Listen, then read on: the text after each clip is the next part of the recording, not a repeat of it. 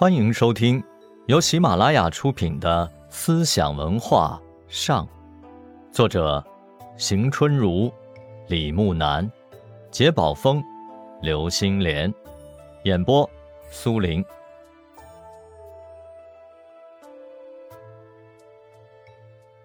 从魏晋到隋唐，儒学虽仍被立为官学，可是已经失去了他在思想界的独尊地位。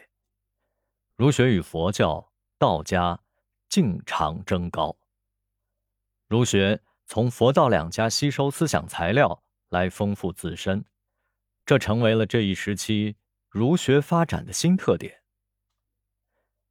魏文帝以后，九品中正制代替了汉代的经术取士制度，经学已经不再成为猎取功名的工具，读经的儒生。大为减少，不过经学中的传统并没有中断，仍然有一些学者以治经为业，并出现了一些经学大师。首先站出来向正学挑战的经学大师是王肃。王肃是公元一九五年生人，据说王肃是福生的十七传弟子，治过经文经学。他又是古文经学大师马融的学生，是一位兼通古经文的经学家。王肃试图打破正学的一统天下。他虽然反对正学，但走的治学路子同正玄倒是一致的，也是杂糅了今、古文经两派的学说，寻求统一的经学。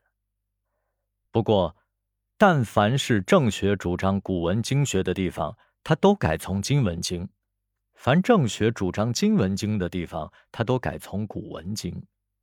以这种方法推导正学，树立自己的权威。王肃还编造了《孔子家语》和《孔从子》，假托孔子的名义攻击正学。在魏正元年期间，也就是公元两百五十四年至。公元两百五十六年之间，王学尚不能替代正学，可是到了司马氏掌权，身为晋武帝的外祖父的王肃有了政治力量为靠山，终于压倒了正学。到了东晋时期，正学复兴，再次超过了王学。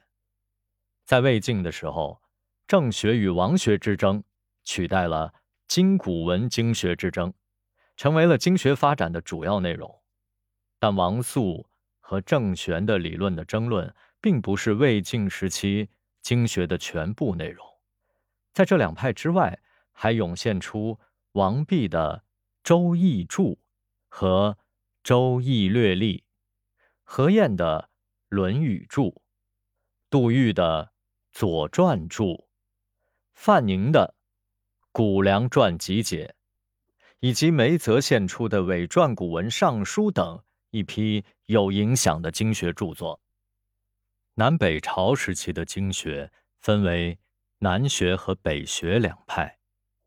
南学受玄学的影响较大，重文辞，不重经术；北学受玄学的影响较小，巨斥老庄，学风朴实。无论是南学还是北学，都倡导易书，这与以明经为主的汉代经学大相径庭。唐代结束了汉以后的几百年的割据局面，重新建立了大一统的封建帝国。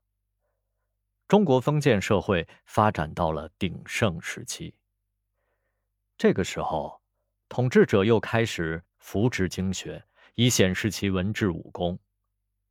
唐高祖李渊继位不久，便下诏治周、县、乡之学，立周公、孔子之庙，令欧阳询撰译文类聚，整理经学文献。